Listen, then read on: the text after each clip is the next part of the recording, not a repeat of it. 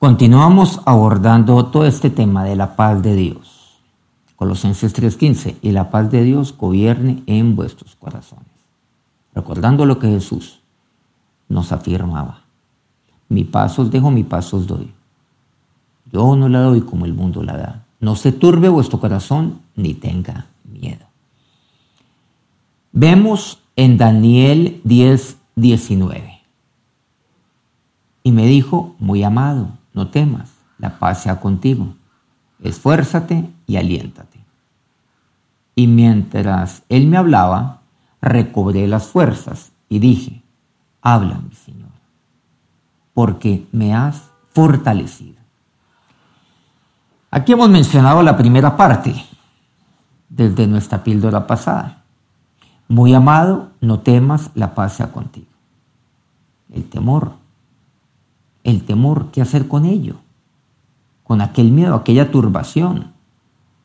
Que él me dice la palabra de Dios, no. Muy amado, no temas. Porque el perfecto amor, también dice su palabra, echa fuera el temor. Por eso cuando la paz de Dios gobierna en mi corazón, no hay miedo, no hay turbación, no hay temor. Por eso dice, muy amado, no temas, la paz sea contigo. La paz sea contigo, la paz sea la que gobierne ahí en tu corazón. Ahora miremos lo que dice a continuación. Para de esta manera seguir con aquello que quedamos pendiente desde nuestra cápsula anterior. Hay varios puntos aquí que enuncia este pasaje bíblico. Aquí le está hablando el enviado de Dios, le está hablando Gabriel.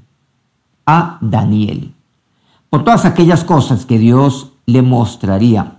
Bueno, Dios le ha mostrado muchas cosas a Daniel, en Daniel 2, Daniel 7, eh, Daniel 9, y ahora viene Daniel 10, frente a todos aquellos acontecimientos que habrían de suceder.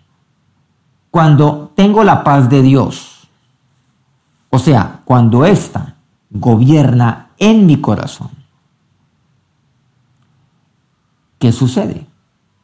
Miren que aquí me menciona cuatro puntos importantes. Primero, me esfuerzo. Por eso le dice Gabriel a Daniel, esfuérzate. Miren cómo comienza, de una manera eh, maravillosa. Muy amado, no temas, la paz sea contigo. Punto, no. Hay un punto y coma, continúa. Y muchas personas se quedan es con la primera parte. Ay, es que soy amado de Dios. Claro que sí, no hay duda. Ay, me dijo Dios que no, que no temiera, me lo hizo en su palabra. Por supuesto que sí. Y Dios me ha dado su paz. Claro que sí. Y nos quedamos así. Ay, entonces ya la paz de Dios está en mí, inunda mi vida, inunda mi corazón. Pero mire lo que aquí me expresa. Miramos esto cuidadosamente. Claro, muy amado, yo soy muy amado delante de Dios. Demasiado amado. Eternamente amado, con amor eterno, te he amado, dice su palabra. muy amado, no temas. Cuando yo estoy en las manos de aquel que me ama, yo no temo. Por el contrario, me lleno de paz. Y ahora la paz de Dios gobierna en mi corazón. Pero ¿qué me dice? No, no se queda ahí. Como Dios consintiéndome. Mi Padre mi padre es consentidor, claro que sí. Pero mi padre también es aquel que me lleva a esforzarme. Usted no lo hace como papá. ¿Qué pasa con aquel papá? Y hay muchos padres, demasiados, que se quedan es, mi hijo, yo lo amo. Mientras yo estoy, nada le va a faltar. Otras palabras, no tema. Mi hijo, esté tranquilo. En otras palabras, la paz sea contigo. Y nos quedamos allí. Lo que pasa cuando el hijo, la hija, yo no la llevo que se esfuerce.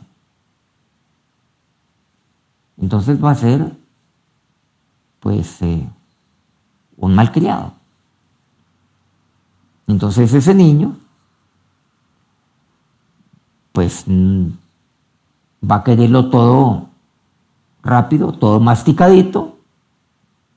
Dice A y hay que hacerle ABC y hay que hacérselo inmediatamente.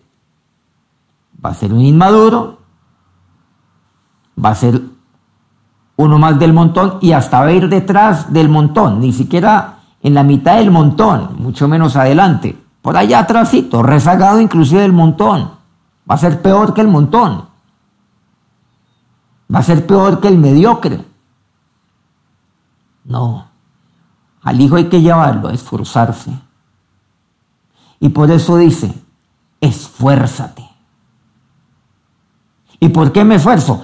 Porque soy muy amado, porque yo no debo temer, porque la paz de Dios está conmigo. Entonces la paz de Dios, aquella que gobierna en mi corazón, es activa, me lleva a actuar. Por eso estamos hablando de hacer la paz la paz de Dios me lleva a actuar, me lleva a esforzarme. Esto inclusive lo abordamos desde nuestro tema anterior, desde la cápsula pasada. Pareciera que no tuviera sentido. Que la paz me lleva, la paz de Dios me lleva a esforzarme ¿Por qué? Porque la paz la vemos como algo inofensivo, como algo que, que no tiene fuerza. Por el contrario, mire lo que hace el amor, mire lo que hace la paz de Dios. Mire lo que hace el amor. Una mamá por amor, es la más fuerte de todas en defensa de sus hijos. Pelea por sus hijos y si alguien quiere arrebatar solo, da la vida. Por amor lo hace. El amor a mí me lleva a ser fuerte, a no temer. Una mujer entonces tiene amor se enfrenta a los delincuentes para no dejarse arrebatar a su hijo. No teme, no teme por su vida. Claro, es su hijo, es su hija la que la lleva a ella a actuar de esa manera y es el amor. Eso nos dice la palabra de Dios. La paz sea contigo. Esfuérzate. Entonces yo me esfuerzo. Miren que esto fue lo que Dios le dijo a Josué. ¿Se acuerdan de Josué en el capítulo 1? Siempre tomamos como referencia aquí los versículos 7 al 9. Y simplemente aquí menciono una parte. Mira que te mando, que te esfuerces y seas valiente. Pero Dios, Dios eh, le dio seguridad a Josué. Por ejemplo, en el versículo quinto de Josué 1, no olvidemos, ya Moisés ha muerto, el adentrar a la tierra prometida.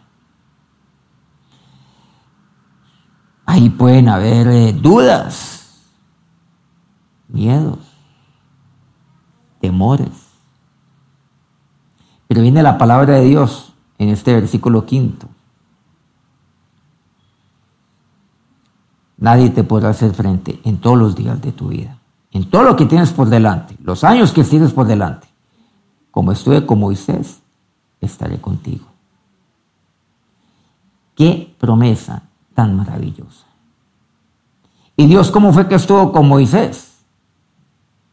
Pues Dios le manifestó siempre su amor a Moisés. Así lo haré contigo. Y yo estaré contigo. No olvidemos, porque solo tú, oh Jehová, me haces vivir confiado. Salmo, el cuarto capítulo, el octavo versículo en su segunda parte. Porque solo tú, oh Dios, me haces vivir confiado. Yo estaré contigo. Y el que se levante contra ti, lo hará sin mí. Cuidado con aquel que se levante entonces contra ti. Porque yo estoy es contigo, no con el que se levante contra ti. Y no olvidemos, Dios y yo somos mayoría. ¿Dónde está la mayoría? La mayoría no, la hacen los números. La mayoría lo hace la muchedumbre. La mayoría la hace Dios. Y si Dios es el único que está aquí conmigo, soy mayoría. Pero mayoría abultada, aplastante. Primero, esfuérzate. Entonces, cuando la paz de Dios gobierna en mi corazón, yo me esfuerzo. Y eso es lo que le dice Gabriel a Daniel. Y eso es lo que Dios nos está hablando en este momento. A lo que nos está exhortando a esforzarnos. Pensar la palabra de su papá Dios. Su papá Dios es el que le dice, esfuérzate. En segundo lugar, aliéntate. Cuando la paz de Dios gobierna mi corazón, recibo aliento.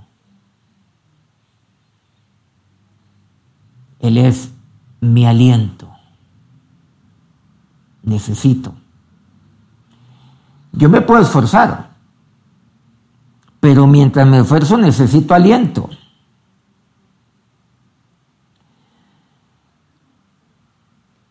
El, aliento sí que es, eh, sí que es clave.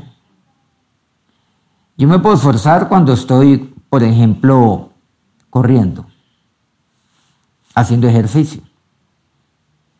Entonces yo me esfuerzo.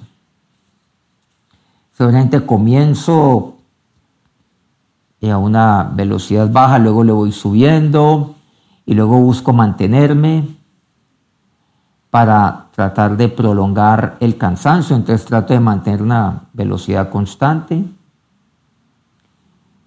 pero cada vez ese corazón va subiendo de ritmo cardíaco. Y si usted está en muy buena condición, pues eh, seguramente va a subir levemente su ritmo cardíaco, va a subir gradualmente en la medida cual pase el tiempo, pero va a subir. Va a subir. Cada vez viene la fatiga. Uno que necesita aliento. ¿Qué quiere decir? Tomar aire, tomar aliento. Entonces yo lo hago así. Necesito tomar aire. Algo fundamental cuando usted se está esforzando es la respiración. Y la respiración es eso. Yo tomo aliento. Y hiero. Un buen bocado de aire, de oxígeno eso es lo que hago. Y entonces cierro mi boca y, pues con,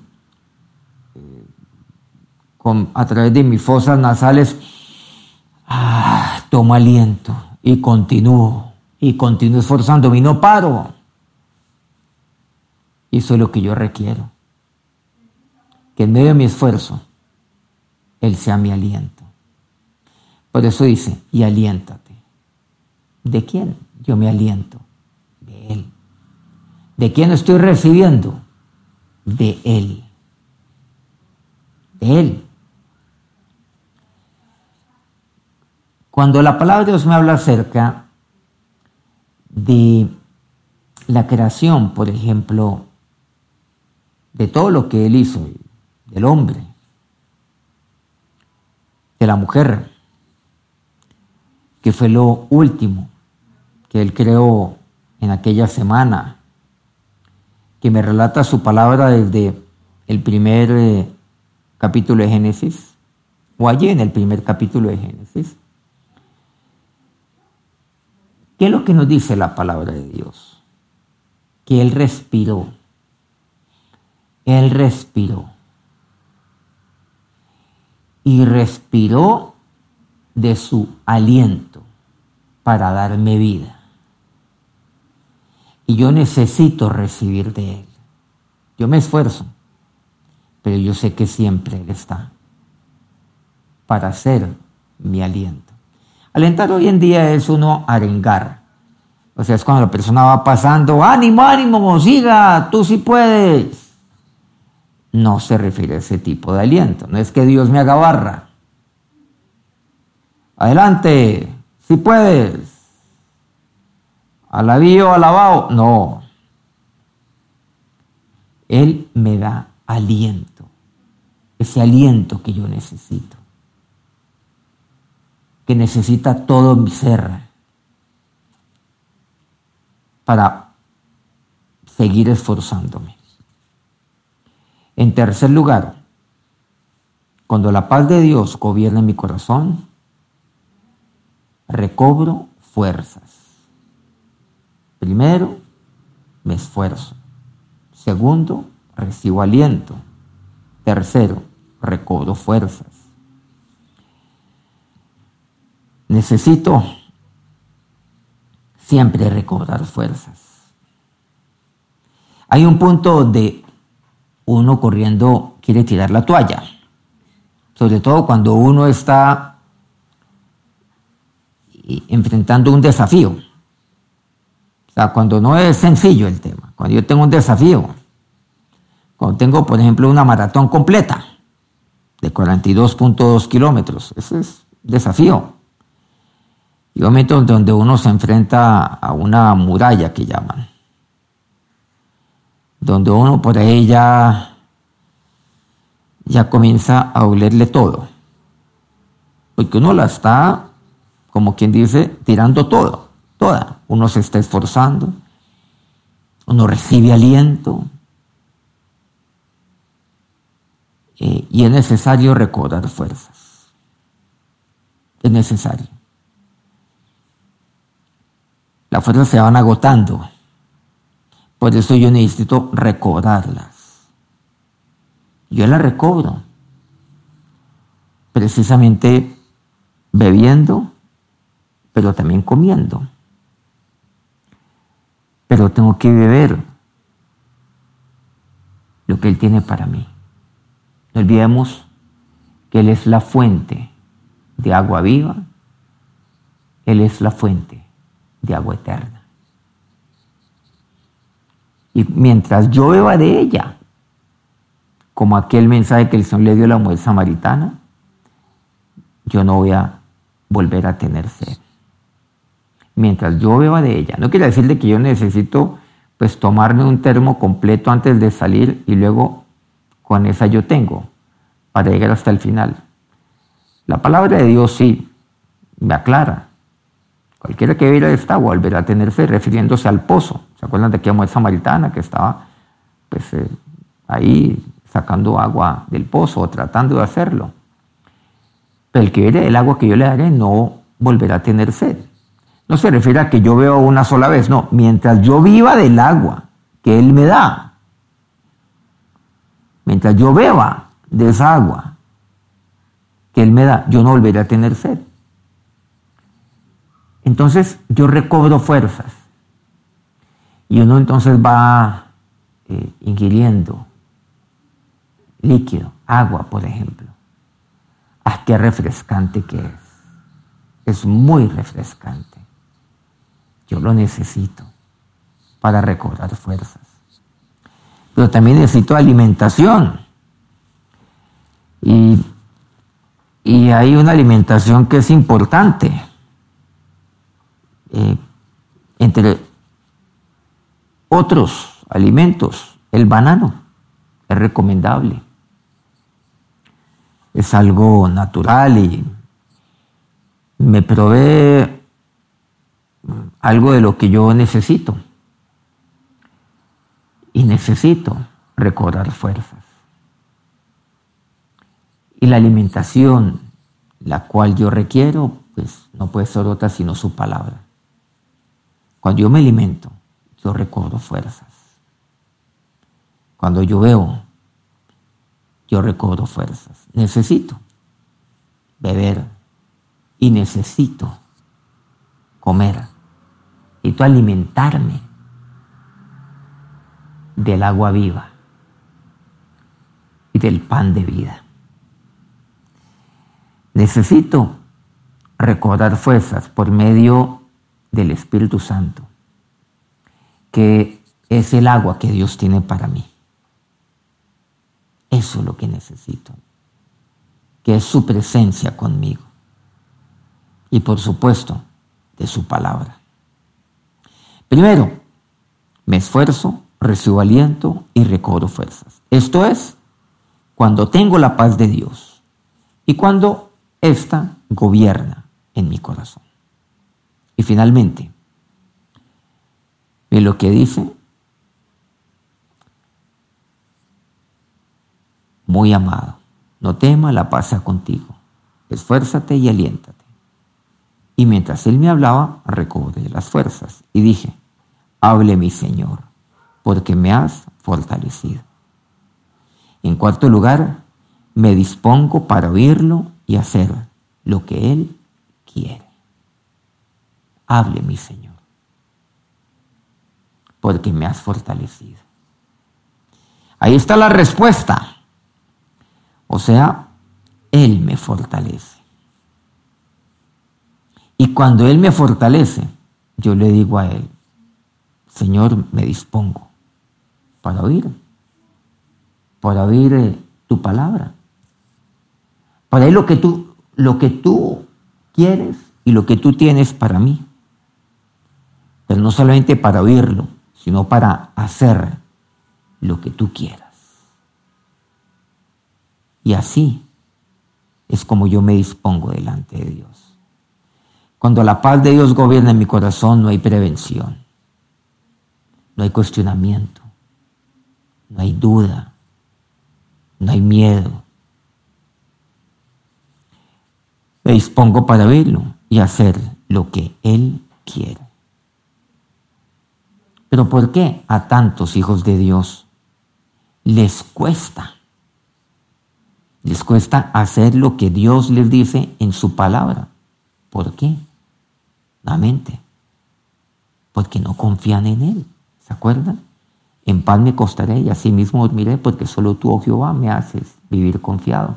Porque yo no confío en Él. O por otro lado, porque yo persisto en vivir en la carne, porque yo quiero seguir haciendo mi voluntad, porque, porque yo no quiero, porque mi orgullo, mi soberbia no me permite eh, tender ese puente, no me permite hacer la paz, porque yo no quiero la reconciliación, porque mi orgullo es mucho más grande que, que el amor. Qué tristeza. Que me he encontrado con algo a lo largo de, de tantos años. Y es que para, para muchos, e inclusive para la mayoría, he encontrado esta realidad. Y es que el orgullo sobrepasa el amor en sus vidas. El orgullo triunfa sobre el amor. Entonces, la reconciliación es una posibilidad. Porque entonces yo, ¿qué hago con mi orgullo? ¿Qué van a pensar? Que soy débil, ¿Qué se va a decir de mí? ¿Qué va a pasar con mi ego? No, yo no puedo permitir eso. Entonces voy a seguir con mi enemistad. Voy a seguir con eh, el toma y dame de las ofensas. Voy a seguir poniendo mala cara. Voy a seguir eh, evitando una mirada va a seguir distanciado de mis hijos, de mis padres, de mis hermanos. de los que supuestamente yo amo. ¿Por qué? Porque la paz de Dios no gobierna en su corazón. ¿Y dónde está? Ahora que ya ha oído a Dios, ahora háblele a Él. Dígale Dios nuevamente, necesito que tu paz gobierne mi corazón. Y ahora comprendo que cuando esto sucede en mi vida, en mi corazón, me esfuerzo. Dios, aquí estoy, no para dar las cosas por hecho, sino para esforzarme, para ser valiente como tú se dijiste a Josué, porque tú estás conmigo, porque tu paz gobierna en mi corazón, porque yo soy tu hijo, porque yo soy tu amado y porque no he de temer. Dios, aliéntame permanentemente. Y esa es tu presencia conmigo. Mientras yo me esfuerzo, tú eres mi aliento. Señor, y hoy quiero recobrar fuerzas. Si usted ha decaído, si usted ha tirado la toalla o está pensando en hacerlo, escuche lo que dice la palabra de Dios, oiga, recobre fuerzas. ¿Y cómo lo hace? Reciba de Él. Reciba de Jesús la fuente eterna de agua viva y reciba su palabra.